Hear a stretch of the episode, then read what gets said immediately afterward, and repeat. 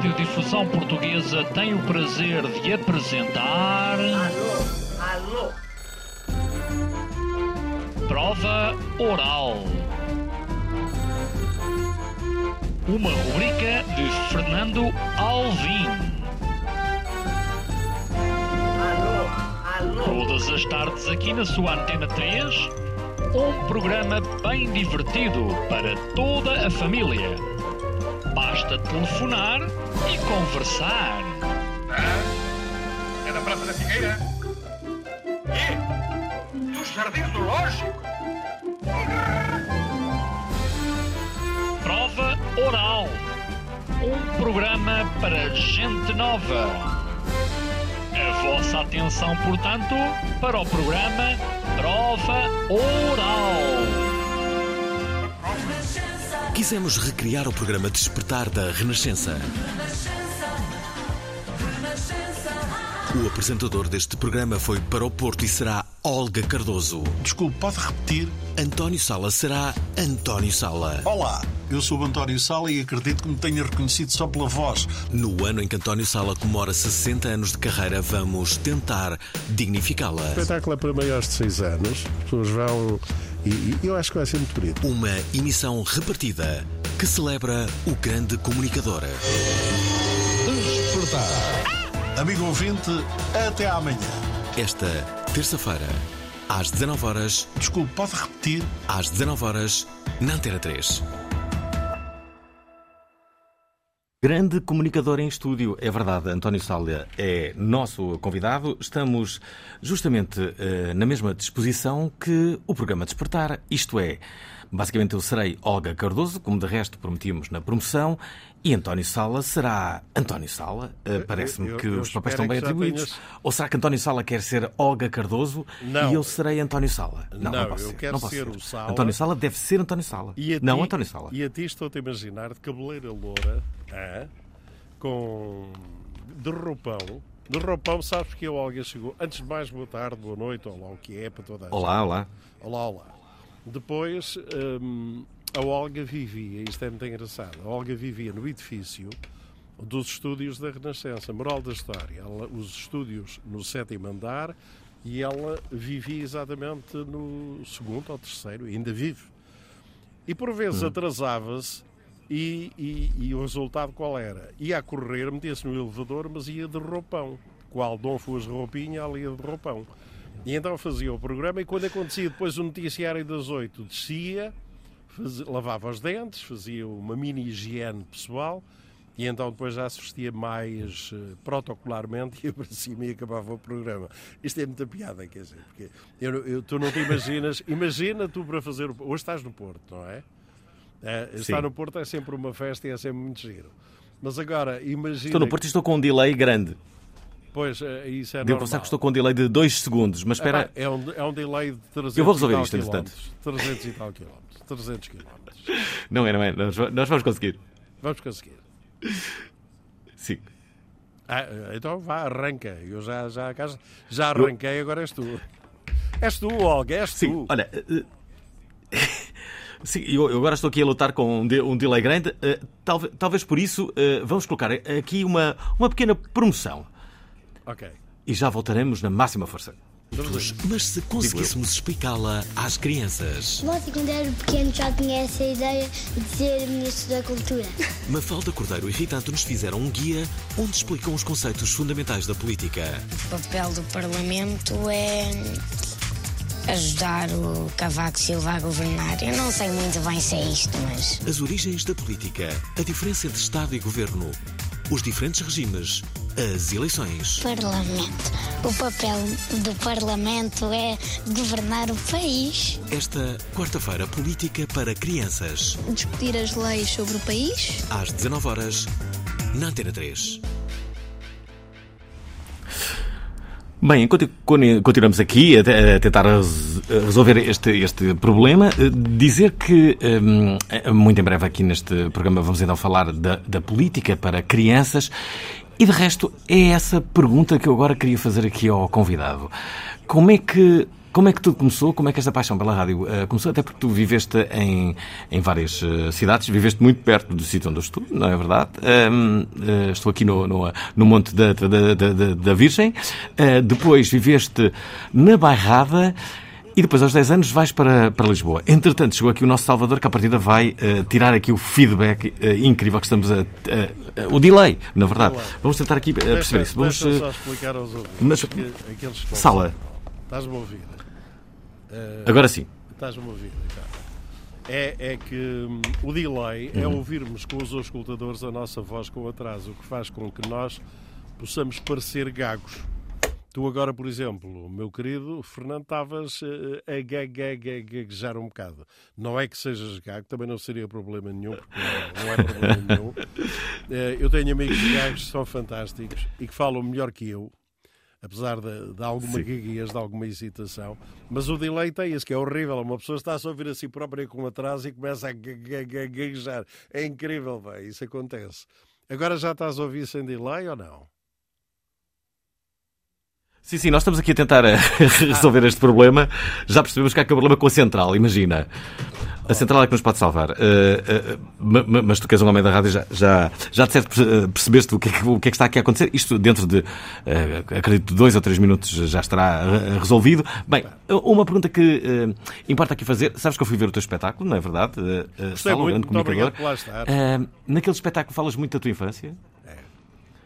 Uh, falas muito das tuas uh, aventuras, mas há coisas absolutamente uh, surpreendentes, não é? O facto de teres pertencido a um, a um cor de igreja, de resto, é, é, é a partir daí do cor de igreja que tu vais um, para, para a tua primeira banda, que é. Quem é que é no sala? Ajuda-me aqui que eu estou com, uh, com, a minha cabeça cheia de sons uh, atrasados. Uh, a minha experiência de cores da igreja começa para aí em 1963, 64. Uhum. muito, muito catraio. E depois dá lugar à primeira banda, que, são, que é um grupo chamado Os Fachos. Repara bem, o nome é incrível. Os malta, Fachos? Os Fachos é incrível. Toda a malta me pergunta, os Fachos, pá, mas isso é nome. Mas vocês eram fascistas? Não, nós éramos putos. Hoje em dia anos. eras cancelado, não é? Completamente. Ainda hoje ando a pagar essa fatura. Uh, porque é assim, nós, o, o nosso símbolo era um facho olímpico. E para nós a, dimensão de faixa era exatamente esse faixa olímpico, o estar na corrida, o, o, o querer ganhar, o ritmo, a corrida, a força, uma performance que fosse boa. E daí que inventámos aquele nome e achámos que era um nome mágico. Mais tarde, porque miúdos de 15 anos não pensam nada, não é? E, do ponto de vista político, é, eu, eu era um zero à esquerda. Nem à esquerda nem à direita, era um zero. E, e de repente começa malta a dizer: pá, esse nome é assim um bocado. E era, era realmente. Mas não há nada a fazer, não há que apagar nem, nem destruir, era o que era. E, e, foi uma experiência muito engraçada. Mas eu fui menino de coro. Mas era só menino de coro a cantar. No resto, olha que não era, não. Não era, não. Eu acredito, eu acredito. A ideia que uh, eu fiquei depois de ver a, a tua peça e de, de, ler sobre a tua vida é que basicamente tu fizeste tudo na vida. Um, o que é que tu não fizeste e que gostarias de ter feito ou que ainda podes vir a, a fazer? Eu acredito que se calhar ainda consegues. Ah, não sei se consigo. Eu gostava, acho que o máximo dos máximos na nossa carreira e neste, neste meio era apresentar os Oscars do Hollywood. Eu acho que a apresentação dos hum. Oscars é uma coisa é, di mágica. é difícil. É, é, capaz de ser difícil. Não tenho lobbies que se mexam muito bem no sentido de me colocar lá em palco. Mas acho que deve ser uma coisa, hum. sempre achei que era uma coisa grandiosa, glamourosa. E repara, teres uma plateia em que tens as maiores figuras de cinema de sempre a Meryl Streep, e depois ainda por cima, na primeira fila ou na segunda, e poderes brincar com ela, até gozá-la. Eu acho isto fascinante. Acho que quem tem o privilégio de conduzir uma emissão dos Oscars, ou a partir daí é tudo deserto, não, não há mais nada para fazer. Uh, acho que é incrível. Acho que aqueles que têm esse privilégio, porque é um privilégio mesmo, ter uma plateia daquelas, do mundo do cinema, da fantasia, as grandes figuras, os Spielberg, uh, falei na Meryl Streep, mas podia falar em dezenas de outros nomes que são tão marcantes e que são tão históricos na história do cinema, e apresentar aquilo a brincar, a reinar, ainda por cima pagam-lhes, e pagam bem, de certeza absoluta. Eu sempre achei, eu quando era rapazola e quando começaram os Oscars, eu dizia, epá, eu quero um dia apresentar este. eu tenho de treinar muito o meu inglês e tenho de conseguir ir, ir para o palco lá do, do Palácio Chinês, agora é o Palácio não sei de que, já é o outro, na, em Los Angeles e fazer a apresentação. Acho que é o máximo, portanto eu morro com este desgosto. Não apresentei os Oscars de Hollywood, epá, aí houve. Nem que me diga, olha, amanhã vais apresentar. Ainda vais conseguir? Uh, não sei, não sei. Mas vou tentar voltar por isso. Pá. Hum. Olha, é, é curioso que tu fizeste rádio eh, e televisão. Eu não sei. Sim, à partida fizeste mais rádio do que televisão. Sim. Mas a verdade é que todos os teus livros só falam sobre a rádio. Porquê? Olha, porque a rádio é a minha maior paixão. A rádio é. Eu acho que um hum. estúdio de rádio. Há duas coisas para Compreendo. mim que tem uma magia incrível. Eu acho que o palco é, é um mundo fantástico. Um palco é onde pode acontecer tudo.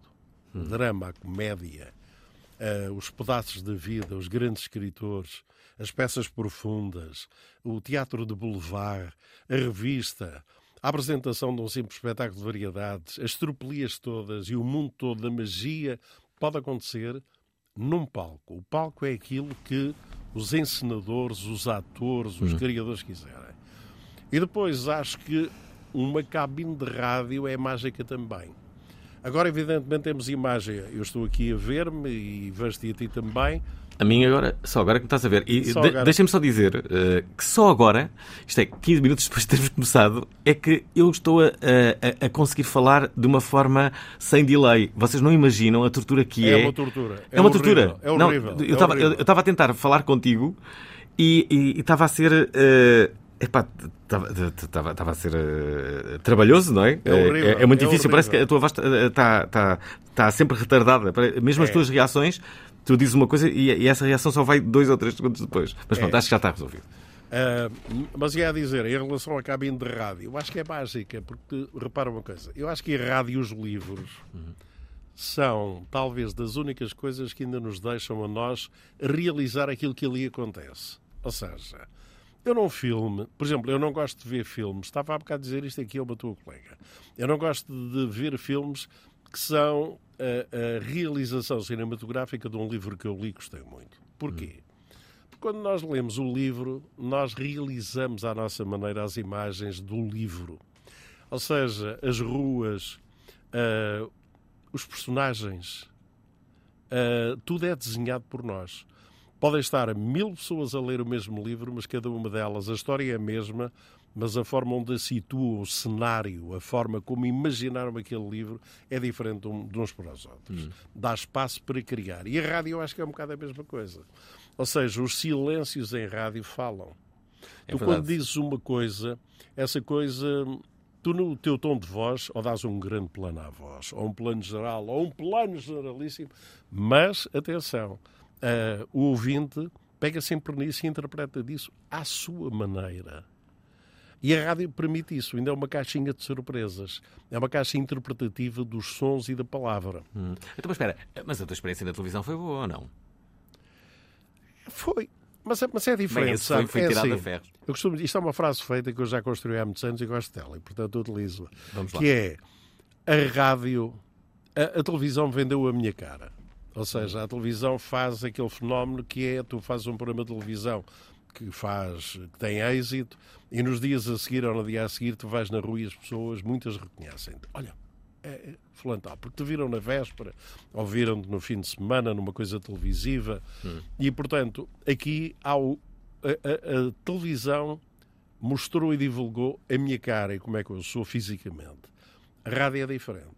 A rádio divulga mais e passa para o exterior o que é um bocadinho da nossa alma. Uhum. Uh, a voz transmite muito disso. As pessoas da rádio conhecem os meus vícios, as minhas qualidades e os meus defeitos. Uh, porque eu não faço uma rádio despersonalizada. A rádio que eu faço assenta muito. Hum. É rádio de autor. E, portanto, assenta na música que eu gosto, nas coisas que eu faço, na opinião que eu tenho sobre determinadas coisas. Oh, Sala, portanto, mas desculpa, mas não podes fazer televisão de autor? É difícil. É muito. Olha, eu fiz vários programas e o primeiro em que eu me senti mais à vontade, em que não fiz de ator, fiz de, eh, em que eu fui eu, fiz de hum. sala, foi o Palavra para Palavra. E foi, no fundo, o primeiro êxito que eu tive em televisão. Porquê? Porque eu não estava a representar nada nem ninguém. Estava a ser igual a mim próprio. Num das três estavas a representar? Estava um bocado. O programa era muito representativo. Era. Ah, ok. Uh, era um jogo muito condicionado, tem determinado tipo de coisas, tem de se fazer de determinada maneira. Repara, havia sempre um cómico, um, um comediante uh, residente, neste caso era o Fernando Mendes, antes tinha sido o Fininho com o Carlos Cruz, Uh, e portanto no- eu estava nomeadamente numa pele que não é a minha em que eu sou mau, sou um canastrão que é como ator, a representar com ele uma coisa qualquer. Mas tiveste Ah, muita coisa que representaste, na verdade. Mas houve É, uma, uma não- repórter da, da- da RTP, ela, ela aconselhou-te ah, a desistir da carreira de ator depois de te ver a representar. Eu li isso a algures. Quem é que foi? Não, eu, eu tive uma coisa melhor que foi a Maria Leonor, É isso da mesmo, antiga a Maria Leonor. Nacional, É isso, é isso. em que eu estava a fazer teatro radiofónico porque eu queria ser ator. Era o meu grande sonho, era ser ator. E ela no final chama-me, eu convencido, bem, está-me a chamar, já ganhei isto. E ela chama-me e diz: oh, tu não tens jeito nenhum para isto. Eu, eu fiquei completamente passado. Mas ela a seguir diz uma coisa muito engraçada: diz, olha, mas se tu estudares, perdão, se tu eh, tentares evoluir, tiveres eh, inteligência e traquejo suficiente para comunicar em rádio, tu podes vir a ser um razoável locutor ou um bom comunicador. Mal ela sabia. que- Ah, não, ela sabia o que dizia. Eu é que não acreditei no que ela dizia. Tanto que eu chego a casa e digo para a minha mãe, me desiludida, olha, uma tal senhora Dona Maria Leonor disse-me não sei o que, não sei o que mais. E a minha mãe, quem? A Maria Leonor? Mas tu tens noção que é a Dona Maria Leonor? A Maria Leonor era, à altura, a maior locutora de rádio em Portugal. Super despachada. Maria Leonor. Era, mas era uma pessoa extraordinária. E ela dizia. diz, quando ela te diz isso, ela lá traz as suas razões. Vai por aí. Mas eu não queria ir por aí. Eu queria ir a palco, pôr bigodes, pôr coisas, vestir-me de outras peles e representar. Ainda bem que não fui por aí, porque realmente sou canastrão, não tenho jeito nenhum para isso. E em contrapartida, é rádio. eh, faço de mim próprio, com todos os defeitos e com todas as virtudes que isso possa ter, e, e é o meu caminho. Já lá vamos, vamos falar sobre o despertar, mas entretanto, porque falávamos da imagem e das vantagens que a rádio pode ter em, televisão, eh, em relação à televisão e o contrário, eh, as vantagens que poderá ter a televisão em relação à rádio. Bem, um dos próximos programas aqui na Provaral, eventualmente eu acho que os ouvintes gostavam que tivesse imagem. Há muito tempo que não falávamos de nutismo na prova oral. Tem os restaurantes, tem os bares, tem os, os- os supermercados, tudo eh, ao natural, tudo nu, Não é que não pensássemos no assunto, mas sabem como é. porque é muito comum eh, a troca de, de- de fotografias entre, entre naturistas. Mas tudo vai mudar. Dia 20 de fevereiro, juntamos quatro nudistas que dão a cara e se apresentam ao mundo. Mas não existe assim ninguém. Há muita gente que realmente faz naturismo. De vez em quando aparece numa revista social uma pessoa que foi apanhada a fazer naturismo e que por acaso já é conhecida. Será que o apresentador deste programa também? Em breve, tudo a nu. Dia 20, às 19 horas, na Provaral. Sala, o que é que acontece se quatro pessoas estiverem nuas dentro de, uma, de um estúdio de rádio? Ah, Podemos ser presos? Para tentar. Epá, eu- vamos lá ver. Temos que ir ver a lei. Eu sei que vou ser politicamente incorreto naquilo que vou dizer, Sim. mas eu dispenso um estúdio com o Fernando Alvim, com o António Sala e com outras figuras masculinas. Já agora, se puderem ser quatro colegas nossas, cheias de talento e com muitos talentos, eu fico muito. Acho que visualmente que se ganha muito, que é mais giro. Ah, Qual foi a cena mais louca que fizeste a este nível, Sala? No, no, no- assim, Olha, não foi uma, nudismo. uma jornalista que era a Cristina Arvelos. Um abraço e um beijinho para ela. Não sei se ela nos está a ouvir, mas isto chega. Hum. O recado vai-lhe chegar. E a Cristina Alvelos, na altura, para uma revista que eu já não me lembro qual, um dia propôs-me um desafio que era me acompa- acompanhar-me durante 24 horas. E, portanto, ela estava e esteve com um, um fotojornalista em minha casa, isto nos anos 90, início dos anos 90. Perdão a, a fazer uma reportagem que me acompanhou ao longo do dia em tudo que eu tinha em agenda. E então ela perguntou-me "Epá, até que ponto é que podemos assistir ao teu banho matinal. E eu ah, mas espera aí, se tu fores ao, ao JN daqui a umas semanas atrás, não é semanas atrás, o espetáculo da minha estreia no Casino Estoril foi no dia 14 de janeiro e, portanto, no mesmo dia, 14 de janeiro, ou 13 de janeiro, ou 13 ou 14, na primeira página vem uma fotografia em que eu estou praticamente desnudado ah, no chuveiro a tomar a minha banhoca. Sala, tu foste um sex symbol. Ah, pois, simple fui. De sexo, não, não, não sei. Em dois- Não, não, espera lá, espera lá. Foi em que ano? Eu acho que foi, eu, eu tenho aqui, foi em 83. Foste a, a figura mais, uh, numa, sondagem de Expresso, ah. foste a figura mais popular do país, acima de Mário Soares e muito distante de Ramalhianes e de, e de Carlos Lopes, por exemplo, que na altura também era muito uh, fala, Carlos, falado do atleta. Mas, mas repara uma coisa, o Carlos Lopes ia depressa demais. Pronto, ninguém o conseguia apanhar. O Mário, Soares, foi, o Mário Soares tinha, eh, na altura era primeiro-ministro, uhum.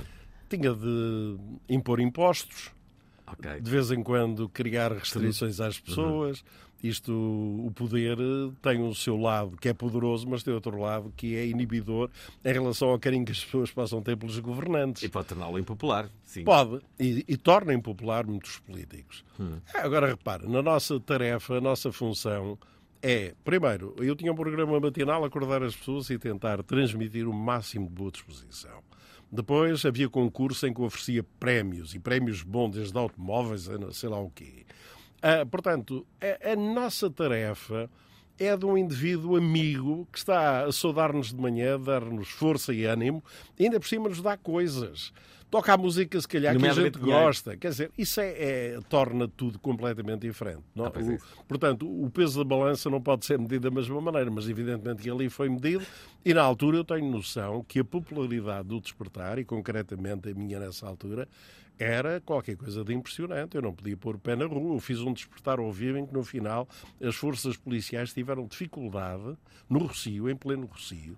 Olha, teve o Rui Veloso neste, e foi o dia do lançamento oficial, e ele estreou ali o, o segundo, a Paixão segundo Nicolau da Viola. Bem.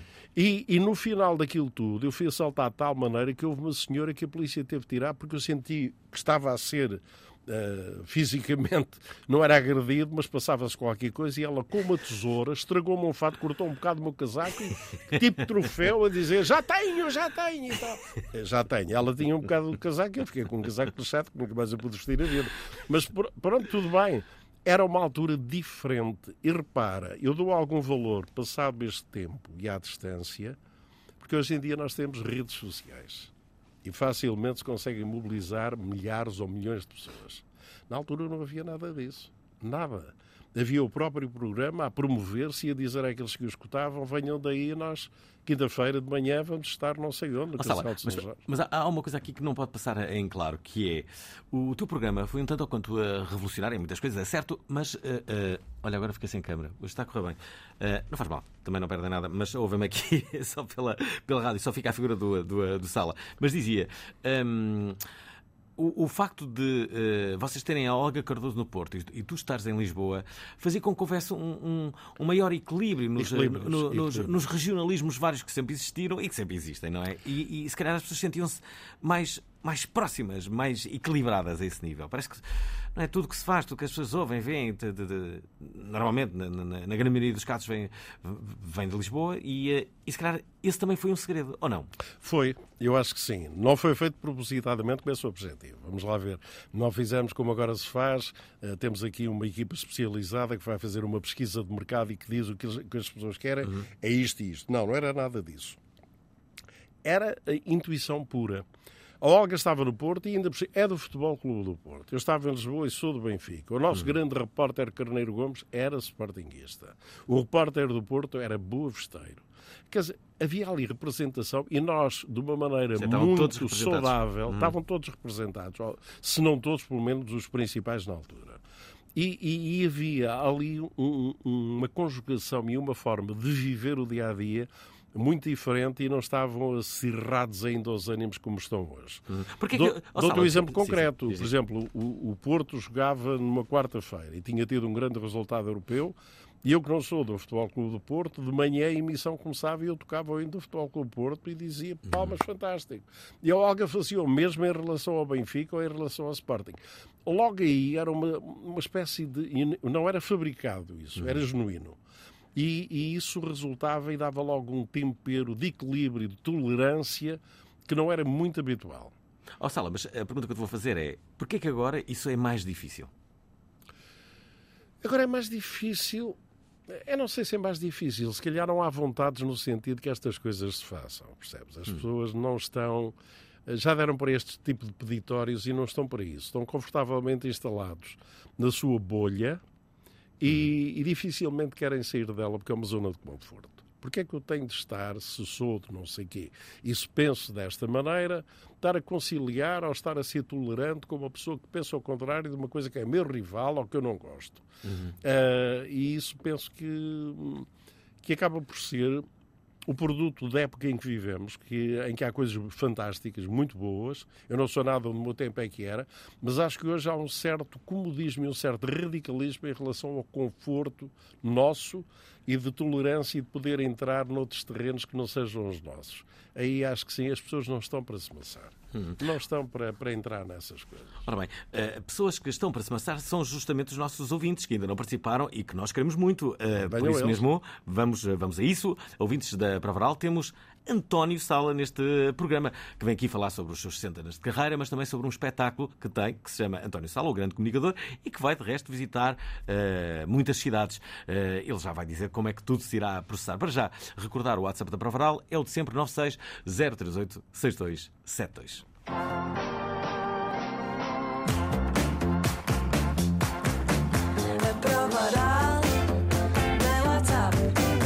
Chico Giro.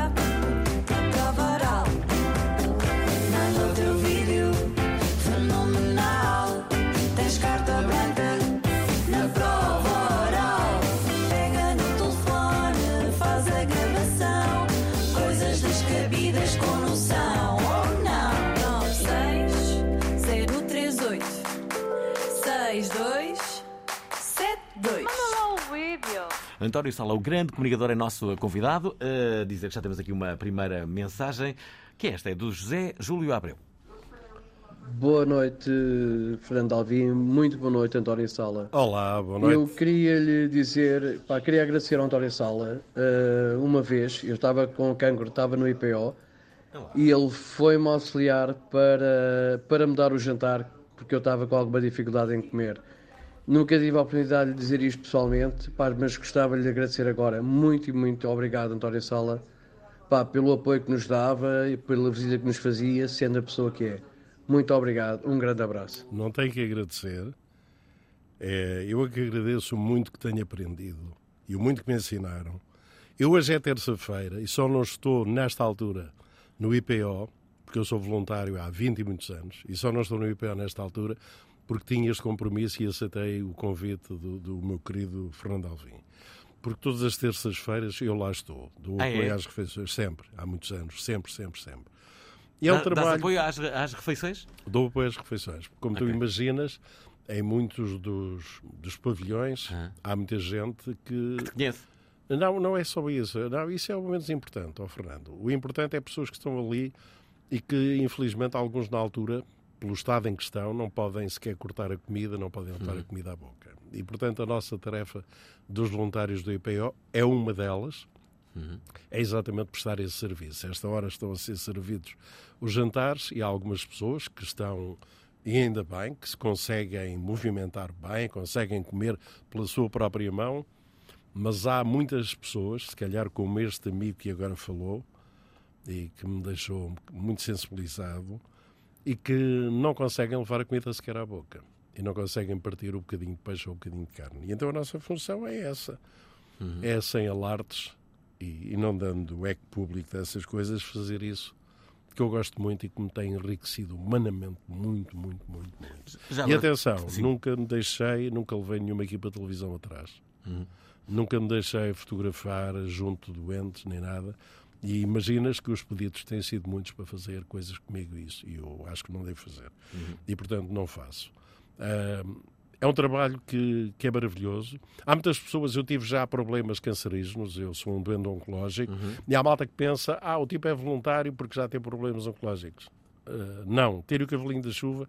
Eu, quando comecei a fazer voluntariado e fiz durante muitos anos, nem sonhava que um dia viria a ter cancro fazia porque achava que devia fazer, porque gostava e porque uhum. achava que, que, que, era importante nós darmos alguma coisa e um pedaço de nós que não seja só o nosso dia a dia, aquilo que fazemos profissionalmente e por hábito. Oh, Sala, e, e quando, quando soubeste que tinhas cancro, o que é que sentiste e como é que foi enfrentá-lo? Uh, ontem, ontem eh, todos nós vimos a notícia, não é? Do, do, do o Rei Charles. Rei Dom, o, Rei Dom Carlos. O Rei Dom Carlos está com, com, com, com cancro. Uh, imagina a pressão que deve ser para uma figura tão mediática quanto ele, de repente toda a gente saber que ele. Não é fácil. Não deve ser nada fácil. Não, é? para já começa por não ser fácil quando o médico põe a mão no ombro e nos diz temos aqui um problema. E nós pensamos tudo, ok, o problema é, ficamos logo temerosos, e depois a seguir diz temos aqui um cancro para combater. Uh, a sensação é que nos tiram o tapete de baixo e que ruiu tudo. É, é horrível. Uh, depois depende do tipo de reação e de apoio que temos. E quando digo apoio, é o apoio dos amigos, é o apoio da família, é o apoio de todos aqueles que nos querem bem, que nos estimulam, que nos dão coragem. Eu sei que estão a dizer frases feitas Uhum. uh, e que é aquilo que devem dizer na altura. Mas na altura nós ficamos tão fragilizados, tão fragilizados, que não fazemos esse raciocínio inteligente de que estão a dizer aquilo que é que teriam de dizer. Não, para nós é mesmo uma ajuda. É mesmo uma mão amiga, é mesmo o abraço que nos toca. E isso tem muita importância na forma como depois nós encaramos a doença, vamos para os tratamentos e, e podemos ou não começar a recuperar. Eu não sou daqueles que utiliza a frase eu venci um cancro. Já tive três cancros diferentes. Três. Bem. Três tumores. E sou daqueles que têm conseguido ultrapassar, embora isto sejam doenças crónicas. Usas Porque alguma tática? Alguma estratégia? A estratégia é que quero viver o dia da manhã. E quero viver o melhor possível. Aceito todas as indicações que os médicos têm para me dar. Ah, Empenho-me de uma maneira total e absoluta em fazer as coisas como eles dizem nos tratamentos, embora os tratamentos sejam por vezes dolorosos, difíceis, deixam marcas, mas isso é muito importante. Eu, como voluntário, já vi que às vezes, olha, na mesma enfermaria, lado a lado, estão dois pacientes. Um com o mesmo tipo de cancro. Um é daquele tipo de pessoa que diz: Eu quero sair daqui, pá, eu quero vencer esta porcaria, eu quero lutar, eu quero ir em frente. E o outro é o tipo de pessoa que baixa os braços, que desiste. Quer dizer que a recuperação de um e do outro são completamente diferentes. O indivíduo que quer lutar e que é mais otimista e que acredita que, apesar do sacrifício, pode vencer e ultrapassar aquela situação, é sempre um resultado completamente diferente do outro que encara aquilo como uma maior desgraça, porque o é também, e que desanima, desiste e está a tomar, está a fazer os tratamentos, mas acha que aquilo não vai resultar em nada. Quando as pessoas lhe dizem força, estamos aqui para o ajudar, eles dizem ok, está bem. É completamente diferente. Eu sou do primeiro grupo, sou um tipo muito otimista e mesmo perante a desgraça e os momentos, eu digo sempre Uh, vamos em frente. Isto se calhar vai ter safa, vamos conseguir, uh, vamos embora, vamos à luta, vamos à luta. Isto é muito importante. Hum. Olha, vamos à luta neste programa contando Desculpa fala... lá, eu não queria, não não, queria não, tornar isto, mas o telefonema, é o telefonema do, do, do, ouvinte não é ótimo. levou a isto. Não, mas é bom, é bom. Este programa navega por, por, por várias ambiências. Olha, uh, deixa-me colocar aqui uma mensagem da Marisa Souza. Boa noite, boa noite, Sr. António Sala, boa noite, Alvim. Eu gostaria de enviar um forte abraço ao grande senhor António Sala. Gosto muito de o ouvir. Infelizmente já não o ouço há muito tempo. Tenho saudades de o ver no Palavra Puxa Palavra. Adorava, via, via esse programa com os meus pais, em família. Um, eu acho que, de facto, uh, é um grande comunicador, é dos grandes comunicadores da minha geração e, e agradeço-lhe muito, muito bons momentos de rádio, de televisão e um momento em particular, eu penso que estava na Renascença um, e no pavilhão Carlos Lopes estavam a oferecer o, o José, uh, não, o Sempre em Pé, era um boneco. Sim, e sim. o meu pai Um, dois, levou, três. eu era, eu era criança, o meu pai me levou a correr para apanhar esse, esse boneco e eu fazia anos, foi no meu dia de anos e nunca mais me esqueço desse momento. Um forte abraço e bom programa e tudo bom para vocês. Muito obrigado. Parece um muito, programa, muito isto parece um obrigado. programa de homenagem. Está um programa de homenagem. Mas espera, há aqui uma pessoa que quer de facto Olha, mas fico muito grato. Sabes que é bom ouvir Sim. isto ao fim Eu destes sei, anos sei, todos, é claro. muito bom. Que dá a entender que, que algumas das coisas que nós fizemos marcaram as pessoas, pena, passaram pela vida é? das pessoas e valeu a pena. É verdade. Olha, deixa-me aqui colocar, curiosamente, uma pessoa que é minha amiga eh, e, que, e que trabalha nesta, nesta, nesta estação. É importante. Nem todas as pessoas que trabalham no, no, no sítio onde nós trabalhamos, como é óbvio, são nossas amigas. Não é o caso de- desta, porque é, é mesmo um grande amigo meu, é o Tiago Ribeiro, que apresenta o programa da manhã na, Eu sei. na Antena 3. Grande Tiago. Conhece o Tiago? Conheço o Tiago, Espera, claro ele, que ele quer deixar aqui uma mensagem. Espera aí. Alô, Prova Oral. Eu tinha de aproveitar, isto não seria expectável estar a mandar uma mensagem para a Prova Oral estas horas. Isto é a minha hora já quase de sono. Mas tinha de fazê-lo porque, primeiro, ah, este encontro eu acho que é histórico de duas pessoas, duas figuraças, dois amigos da rádio, dois grandes comunicadores. Um grande abraço e um muito obrigado ao António Sala pela sua generosidade, pela sua paciência de há muitos, muitos anos responder a dezenas de e-mails que eu lhe fazia chegar com algumas confissões de um apaixonado de rádio, de alguns sonhos da rádio, Ai. como poderia fazer um dia um programa de rádio. O António foi sempre uma pessoa de extraordinária diplomacia, educação e sempre com uma coisa que é raro nos tempos que correm. Muito obrigado aos dois por este encontro que está a acontecer, que os ouvintes estão a ouvir agora. E muito obrigado ao António Sala, que certamente é uma das figuras responsáveis ah, pela vida que tenho agora. E por acordar às 5 da manhã, todos os dias. Oh, Tiago, muito obrigado. Genial. Grande, eu sou amigo grande, do Tiago há muitos anos e ele nunca me tinha dito isto. Não, mas é verdade, eu recordo-me perfeitamente. E o Tiago, desde sempre, ainda estava, ainda estavam a nascer os dentes para esta Aham. arte que é a nossa. Sim. Isto é uma arte. Eh, embora as pessoas achem que não. O jornalismo é outra também é a arte do jornalismo. Mas a área do entretenimento, que às vezes é um bocadinho desprezada, que é considerada uma arte menor, não o é. Achas que a área... Ah, que engraçado tu pensares isso. Tu achas que a área do entretenimento é, é considerada uma arte menor? É, é, por muita gente Achas? é. São os tipos do entretenimento. Exato. É, são, São os os tipos que maluquinhos. são, são os maluquinhos, são os tipos que pronto, que dizem coisas giras para as pessoas para entreter e para não sei o quê. E não é, não é nada disso. Quer dizer, também pode ser isso, mas é muito mais do que isso. E, e o Tiago, recordo-me das primeiras vezes que ele entrou em contacto comigo e percebi. Eu, por já, é assim, eu dou muita atenção e gosto muito de pessoas que amam, e isso percebe-se. Já aconteceu contigo, de certeza, dezenas de vezes. Tipos que chegam ao pé de ti e dizem: Ah, eu gostava muito de entrar no mundo da comunicação social e tal. Eh, o que é que me aconselha? Isto é uma coisa vaga.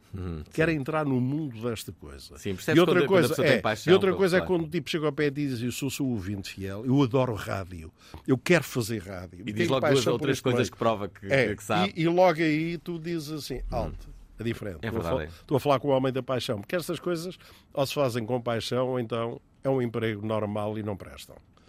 Ah, sempre e eu mais recordo-me do Tiago e dessas suas mensagens, e depois fui acompanhando a carreira do Tiago, e eu estou muito satisfeito por saber que ele é uma pessoa com importância, nomeadamente na Antena 3 É e, verdade, é um e nas edições matinais, é um grande profissional e é uma pessoa muito bem formada, que eu gosto muito. Muito obrigado pelas palavras que ele disse Isso e, não sei se e é retribuas.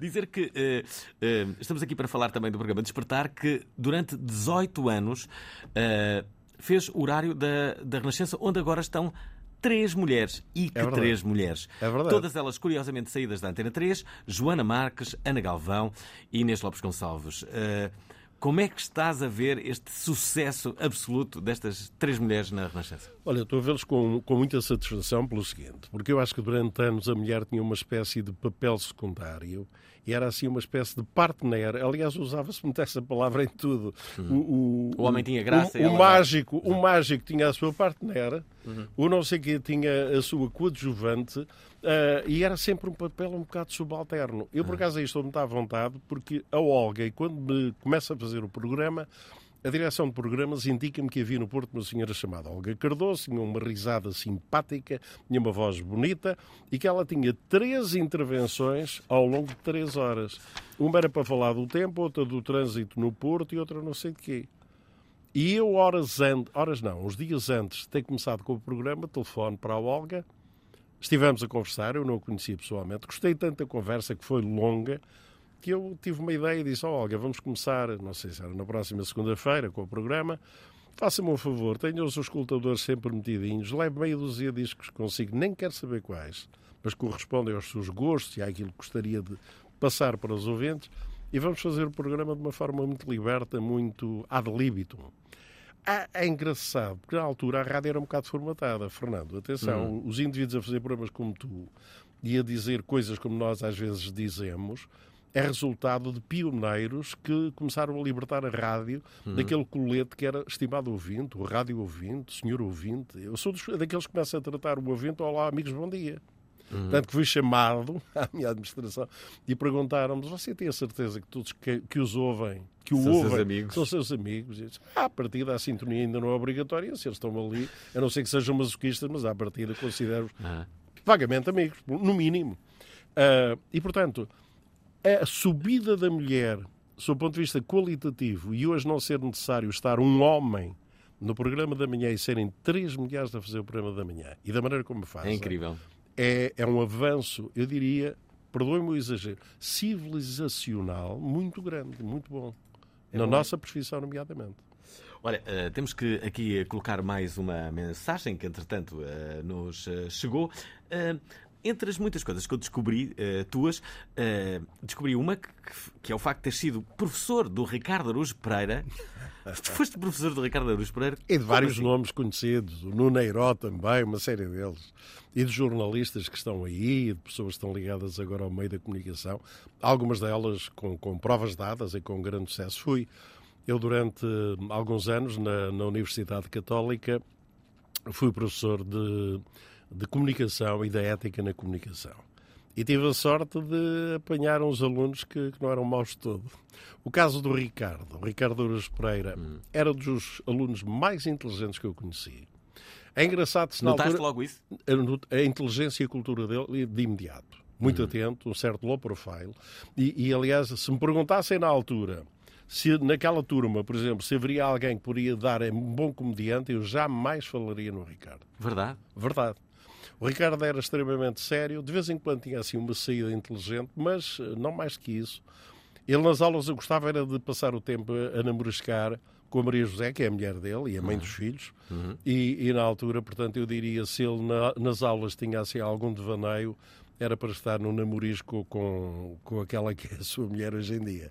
Mas eh, o Ricardo é- era um um excelente aluno e tive muito gosto e hoje tenho muito orgulho em dizer que ele teve a oportunidade de maturar em algumas aulas. Que nota é E- que lhe deste? Dei-lhe sempre boas notas porque ele fazia trabalhos magníficos, era muito bom. Especialmente o Ricardo a escrever, cuidado com ele, atenção. Ah, pois, claro. E não é escrever só sob o ponto de vista do humor. Não, eu estou a falar na escrita séria. Aliás, o António Lobo Antunes, que é um escritor muito exigente. Que tu adoras, não é? E que eu adoro, e é um grande amigo, a quem desejo tudo melhor e saúde, especialmente nesta altura. Ah, o António ah, já teceu os maiores elogios e disse que o Ricardo Araújo Pereira, na escrita séria, é dos melhores escritores que nós temos. E é. Ah, e co- convenhamos, o Ricardo eh, já lhe apresentou, eh, eu acho que mais do que um livro. Já, já, já, já. O Ricardo também é grande fã do, do, eh, É, do é. Temos, temos os dois o mesmo, o mesmo bom gosto nesse aspecto. Já agora, mais coisas. Te- Tenho que falar sobre este teu espetáculo. Para onde é que ele vai? Eu estive a vê-lo no eh, Casino de Estoril. É um espetáculo que fala sobre a tua vida, do princípio até aos dias atuais, e vais entrar com ela em digressão, é isso? É. Como tu viste, é um espetáculo musical teatralizado, Uhum. em que há desde o Sala Pequenino, ainda, um jovem ator, que é o David, que é fantástico. Não sei se gostaste do miúdo, mas eu acho o miúdo soberbo. Sim, acho que o sim. miúdo é talentosíssimo. E, e vem por aí fora com atores, bailarinos, cantores, músicos ao vivo. O espetáculo, eu penso que é, é bonito. Não sei o que eu devo dizer, eu posso dizer, mas para sair desta, acho que é um bom espetáculo conseguido de uma maneira muito afetiva e que eu acho que dialoga muito bem com as pessoas. Sobretudo para as pessoas conhecerem como- qual foi a tua história, não é? Muita- Muitas coisas ali não. Mas repara, não- não eu, eu adivinhar. tentei fazer uma coisa. A minha história, se calhar, é o menos interessante e o menos importante, mas nós nunca estamos sozinhos. Uhum. Nós somos eh, habitantes e somos intérpretes de, um- de uma cena que, que tem um palco. E esse palco é o nosso país, é o local onde moramos ou vivemos, o nosso país e o próprio mundo, com todos os seus acontecimentos. E como tu viste, o espetáculo é muito isso. Em cada década, é os principais acontecimentos que o mundo teve nessa altura, no nosso país e depois na minha vida. Isso torna, penso eu, sob o ponto de vista eh, de imagens, de sons, de tudo, um espetáculo muito interessante. E acho que o espetáculo é muito bonito. Olha, o próximo espetáculo é já daqui a uns dias, dia eh, em Santa Maria da Feira, no, no Europarque, o Europarque Santa Maria da Feira. Aquilo é assustador porque leva 1.500 pessoas. Bem. Os bilhetes já estão à venda, eu espero que comprem, Uh, não digo para escutar, mas estejam lá, porque vão gostar muito. É uma noite de afetos, de alegria. Se gostavam do jogo da mala, se gostavam do palavra por palavra, vão ter tudo isso em palco revivido de uma maneira que, que, eu acho que é divertida e quero a tua opinião, porque tu és um humorista. Sim, aquilo, sim, sim. Aquilo é, eu acho que é muito divertido. O jogo da mala, espera aí, o jogo da mala, uh, que se tornou muito, uh, muito, muito, muito célebre, era uma adaptação de algo que já existia na RTL, não é? Na RTL, na, na, na RTL. Vocês, vocês importaram uma, uma ideia e com grande sucesso em Portugal. Até aqui tudo bem, eu acompanhei esse, esse, esse processo, esse fenómeno enquanto ouvinte. Agora, o que eu não sabia e não me recordava era do jogo do carro. Mas... O jogo do carro é incrível e teve também um êxito incrível. Como é que era o jogo do carro? O jogo do carro era assim, nós de uma forma secreta e com tudo controlado, com o governo civil, uh, minutos antes de, de irmos para o ar, era decidido um local para onde o nosso repórter ia, era-lhe indicado e a GNR ia com ele. Era GNR? GNR. Sim. Ou Polícia de Segurança Pública, se fosse okay. no caso dentro da cidade, não é? Sim. E então, Uh, ele ia para uma determinada rua, escolhia uma rua com eles e dizia: Vamos chegar nesta avenida ou nesta rua, coisa. Ok. Uh, e eu na cabine, não sabendo o que é que se estava a passar, dizia: Estão todos prontos? Estamos, sim senhor. Está aí a polícia, está. Então a partir de agora o senhor guarda está-me a ouvir? Estou a ouvir, sim senhor. Uh, o quinto carro que passar, manda parar, se faz favor. E ele contava um, dois, três, quatro, cinco, fazia o sinal de paragem, aproximavam-se do carro e perguntavam-lhe: Está a ouvir o programa? Não estou. Porque se tivesse a ouvir o programa e descaradamente eles ouvissem e tivessem a ouvir a minha voz, esse senhor tinha ganho imediatamente um carro. Isto é, um carro era... não vinha folha a sair da, da, da garagem. Importante, era numa altura em que os carros uh, andavam todos com autocolantes da, ah, da e tinha ter o é? autocolante. Mas atenção que havia milhares, milhares, milhares de autocolantes, era incrível. Sim, na altura toda a gente colocava, uh, ainda não era desastroso, como, como hoje é entendido, uh, havia, toda a gente tinha um autocolante de, de, de, de, algumas coisas. Havia um autocolante, por causa desta história hoje, que existia muitos, em muitos carros. Era a Penélope. Era a Penélope. Eu hoje, eu hoje, eu hoje fui será que a discoteca Penélope ainda existe? E... Olha, eu de vez em quando ainda vejo um carros antigos que tem existe. Penélope. Não, não, pois, pois... Os seus cabelos corridos. Sim, o era uma... Mas era uma, era, era uma gravura, um pós-moderno já a ir para a altura. Ah, o símbolo da Penélope depois tornou-se assim uma coisa de... que não era boa. E, e... Eu, sei. eu, fui, eu, fui, eu fui ver se a Penélope existe. Há site da Penélope. A, a Penélope está a bombar. A sério? Uh, sim, sim, está. Uh, em Benidorm, a discoteca, se calhar Benidorm é que não está, mas uh, a verdade é, é que. É, que, muito engraçado. Não, a Penélope é capaz de ser uma das discotecas uh, que faz parte mais do, da memória de muitos. Uh, do imaginário de uma, Sim, do imaginário. Ora, a ideia que eu tive, ouvintes da Provaral, digam lá se isto é uma boa ideia. O que é que acham de fazermos uma emissão especial em direto da Penélope em Benidorm. Eu acho, eu acho que vale a pena. Máximo, é a minha promessa para 2024. Fazemos uma emissão com os donos da Penélope. Olha, tenta descobrir quem foi o modelo que, que serviu de Penélope. Exato. E leva. Ela vai de andarilho, mas não tem problema nenhum. Uh, e, e, vai lá estar. Uh, será que foi um modelo? Será que foi, ou, será que foi só um design? Não sei, não sei. Não sei. Quem é que não Mas olha, se foi, se foi, modelo, tenta lá levar a senhora. E ela vai com os netos e tudo, não tem problema nenhum. Se não foi modelo, leva lá o, o autor da que penso eu que ainda deve ser vivo, o, o autor do desenho da, da, da Penélope, da célebre Penélope, que andava em milhares de carros. Não, vamos ter que fazer isso eh, depois de consultar o site. Uh, já agora, porque falamos de, de ser vivo ou não, um, ehm, António Sala, como é que reages a ser nomeado para a cerimónia dos monstros do ano? Um... Ehm, Ei, acho o máximo. Eu, eu, já sabia que era um monstro. Uh, agora, ser nomeado para os monstros do ano. É, eu, digo, eu diria que é o patamar abaixo dos Oscars, percebes? Sim, é o sim. patamar abaixo dos Oscars. E, portanto, no domingo, dia. Dia 18? Dia 18. Bilhetes já estão esgotados, portanto não. Já está, esgotado. Já, Maravilha. Esgotado, Olha, eu só quero que Santa Maria da Feira no dia 16 esgote da mesma maneira. Não, mas. Atenção, Santa Maria da Feira, vão ter aqui um dos monstros do ano, António Sala. Isto porque tu protagonizaste um momento incrível. Um, que foi um direto numa, numa televisão em que estavas tu e Olga Cardoso. Foi em canal. Foi na SIC. Foi na SIC. Foi na SIC.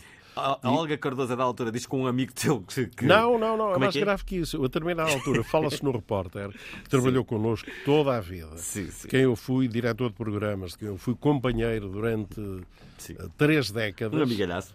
Um amigalhaço, que eu já não vi há uns tempos, e eu, quando se fala nele, olho para a câmara e digo, e o Carneiro Gomes, que eu já não vejo há tanto tempo, um grande abraço, homem, apareça, não sei o quê. E a Olga mete-me assim a mão ao lado e diz, ele já morreu.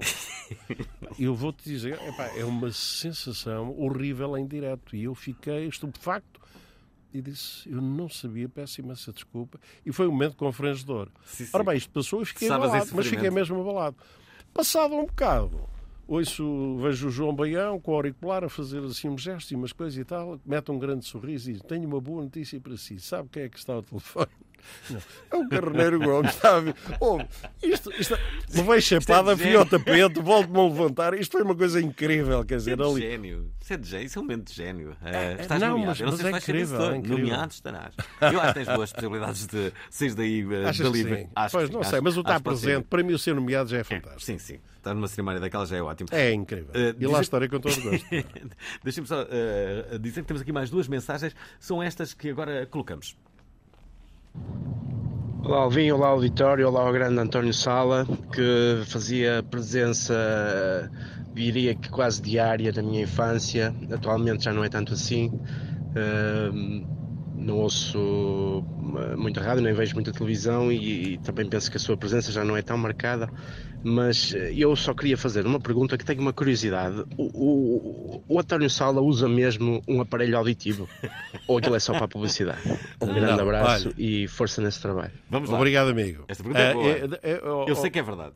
É, é mesmo verdade por isto. Eu seria incapaz de fazer uma campanha. Eu recusei campanhas, por exemplo, de álcool de determinadas marcas. Porquê? Porque não bebo determinadas coisas. Olha. E, portanto, essa história de dar testemunho daquilo que não se faz, nunca alinhei nisso. Tenho consciência absolutamente tranquila.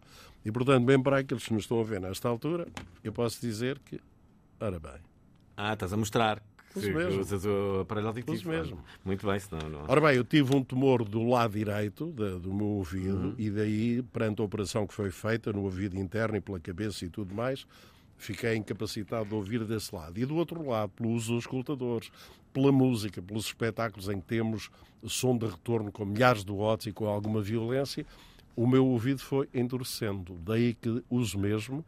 E, e quero dizer, o testemunho que eu dou não é falseado, nem é propaganda só para, para, para ser paga, não.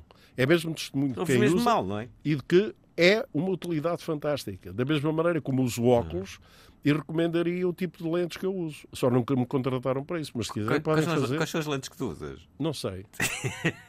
sei que o meu oculista é o Fernando Oculista, passa aqui a publicidade, mas pronto, tirando isso, que é um grande amigo e que me trata muito bem os meus olhos. Mas as lentes em si, a marca, não sei, sou franco, não sei. Olha, temos de ser muito rápidos, mas eh, em relação à pulseirinha Tucson, também chegaste a usar? Ai, isso foi a pior asneira que eu fiz na minha vida. Quer dizer, sob o ponto de vista financeiro, foi muito bom. Porque eu não queria fazer a campanha e abri a boca e pedi um, muito valor. dinheiro. E eles disseram que sim. E aí, pronto, ok. Disseram que sim. Deveria ter pedido mais. Mas eu acho que eles na altura diziam que sim também.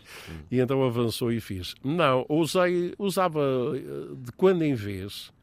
Mas aí era um bocadinho diferente. Eu não dava testemunho ao uso. Dizia, esta pulseira... Você pode usar, Mas está na um moda, fenómeno, e é? tem, não sei o que, não sei o que mais. Há um bocado de diferença entre o dar o testemunho e dizer eu uso, e outra coisa que é dizer eh, isto está aqui e, e você pode ter isto. Custa apenas Su- não sei o quê, podem encomendar não sei por mais. É um Supostamente a diferente. pulseirinha Tucson, o que é que fazia? Eh, melhorava a saúde? Para já dava dava, equilíbrio? de- Deu-me dinheiro para eu comprar a minha casa. Ponto um. Ponto dois, eh, para Isso quem é eu ótimo. usava. Algumas senhoras achavam que ela era elegante e com aquelas bolinhas nas pontas que era, que era gira. Sim, sim. Uh, para a empresa que as vendia, que era uma empresa espanhola, também sediada em Lisboa, deve ter dado muito dinheiro, porque houve uma altura em que se fez um inquérito e havia 3 milhões e meio de portugueses a usarem aquela coisa. Bem, eram os donos da Penélope, quase certeza. É, é, eram capazes de ser os donos da Penélope. Olha, estamos mesmo no final. Quero-te deixar uma última pergunta. Eh, Normalmente eu- a pergunta que eu faço a todas as pessoas é, a algumas pessoas, não é todas, é o que é que a vida lhes ensinou. Mas eu quero, quero fazer uma pergunta um bocadinho diferente, que é como é que vês a rádio no tempo atual? Eh, está mais imagi- imaginativa? Não? Como é, que, como é que tu vês a rádio? A rádio, antigamente havia as rádios generalistas e, portanto, numa rádio de 24 horas acontecia futebol, missa, desporto, o desporto já está no futebol, uh, a informação, programas recreativos, programas de discos pedidos, programas de autor. Hoje em dia as coisas estão setorizadas e, portanto, estão perfeitamente repartidas. Há estações só de informação, há estações só de desporto, há estações uh, de playlist apenas e de determinado tipo de música. Uh, nas rádios generalistas, e eu acima de tudo defendo isso, eu gosto de programas de autor. Eu gosto de estar aqui, isto é um programa de autor. Uhum. Este programa mede e tem a tua personalidade e a tua forma de ser, a maneira como tu encaras a vida, como tu comunicas, Uhum. como tu conversas com as pessoas, com a tua dose de loucura saudável, com momentos em que és sério e sabes fazê-lo muito bem. E, portanto, este é um programa em que tu escolhes as coisas. Ah, E eu gosto muito desse tipo de programas que acho que escasseiam. Por acaso aqui na RDP, quer seja mesmo na Antena 1, na Antena 13, na Antena 2, em tudo, acho que há programas de autor. Se Onde já uma- trabalhaste de resto. Eu não onde, sabia onde disso. trabalhei, é, onde trabalhei, com muito gosto. E aprendi muito. Aliás, o, o- o ir para a Renascença corresponde a eu ter vindo para aqui Uhum. e em 1978 e 79 eu ser o realizador e apresentador do programa da manhã daquela que é a Antena 1 hoje em dia. E que era um programa que era uma herança incrível, porque era o programa da manhã da antiga emissora nacional, onde estiveram os grandes nomes, que aliás eu saúdo, porque ao vir para aqui, nós passamos por vários estúdios, e os estúdios têm os nomes de pessoas marcantes na rádio, marcantes na música, e eu acho que isso é muito interessante. Igrejas Queiro, que chegou a, a Foi o meu diretor de programas diretor, é e foi ele que me escolheu para eu ser o homem da manhã. E disse uma coisa muito gira. Era revolucionário, Igrejas É, Queiro. mas sabes que ele disse uma coisa que é interessante. Ele disse: Eu não quero cá o sala do vosso colocado e armada e não sei quê. Não, eu quero o sala dos almoços. Uhum. eu almoçar com ele muitas vezes, o tipo que fala naturalmente, por vezes é divertido, que até sabe contar. Eu quero esse tipo na manhã, quero o sala de manhã. Se você aceita esse desafio e é o sala dos almoços, o programa é seu. Se você disser que não, quer ser o locutor tradicional como tem sido até agora, Olha, eu eu, e- eu e o Tiago já estivemos na casa do Igrejas Queiro em. eh, Uma casa o- o- fantástica. Exato, conhece ali em eh, Oeiras. Pé de Oeiras, Sim, exatamente. sim. É uma bela casa. É, e, e aquela casa era um autêntico museu da rádio. Tu não Ah, vais ter. Peraí, tu não vais ter um museu? Vou, se Deus quiser, no final deste ano é inaugurado na Onde? parede. Na parede, no sítio onde nasceu o Rádio Clube Português. O Rádio Clube Português, que é hoje a comercial, acabou por ser a primeira grande estação privada deste país, ainda antes da emissora nacional. Bem. Portanto, o Rádio Clube Português, com primeiros estúdios e sede na parede, é o pontapé de saída para uma coisa que é a rádio privada em Portugal. Olha, não O- temos mais tempo, Sala. Eh, Deixa-me só dizer que, eh, para aqueles que estão a ver, que António Sala vai ter um espetáculo que se chama António Sala, o grande comunicador, que vai entrar em direção. retiro ao grande, é só António Sala o comunicador. O comunicador. Pois, É o vício. Eh, eh, dizer que vai estar no Europarque no dia 16 e que os bilhetes ainda estão à venda e que podem muito bem ser adquiridos por todos. Eh, António, tenho que, tenho que agradecer o facto de teres vindo Estás a agradecer. e eh, saudar-te e desejar-te longa vida. Olha, no dia 18, muito obrigado. E no dia 18, Não te esqueças eu, como bom monstro, lá estarei na monstruosidade do teu espetáculo. Às eh, 17, Às 17 horas. 17 horas, no São Jorge, em Lisboa. Lá estarei Obrigado. Um E abraço, obrigado. Sala. Gostei muito de Obrigado. estar aqui. Um abraço para os ouvintes. Até logo, até logo. Gostaram da emissão? Querem ouvir outra vez? Ouçam, partilhem, comentem. rtp.pt/play o podcast da prova oral.